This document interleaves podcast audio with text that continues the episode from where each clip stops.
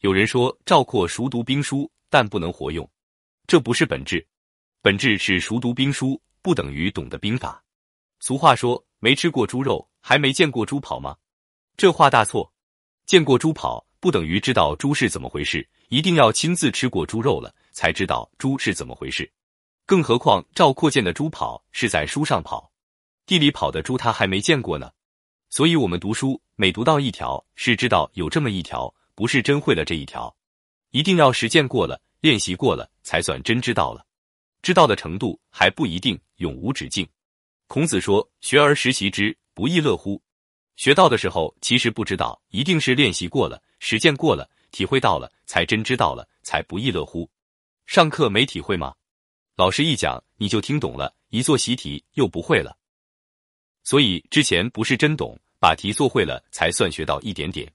赵括他妈妈也知道赵括不行，一是赵奢生前跟他交代过，二是他劝阻赵王不要认赵括为将时说的。以前您认他爸爸为将，赵奢从得令之日起，不问家事，所得金帛全部分给将士们。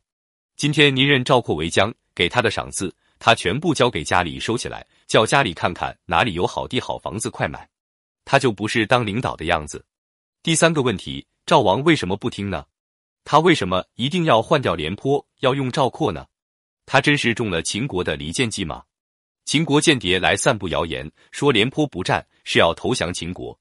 秦军不怕廉颇，就怕赵括，这他就上钩了？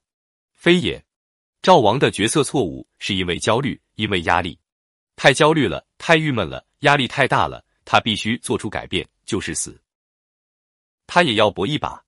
为什么？看看这仗是怎么打起来的。秦国打韩国，韩国顶不住，割上党郡给秦国求和。上党郡守冯亭不愿意跟秦国，把上党献给赵王。赵王贪心大喜，马上派兵把上党占了。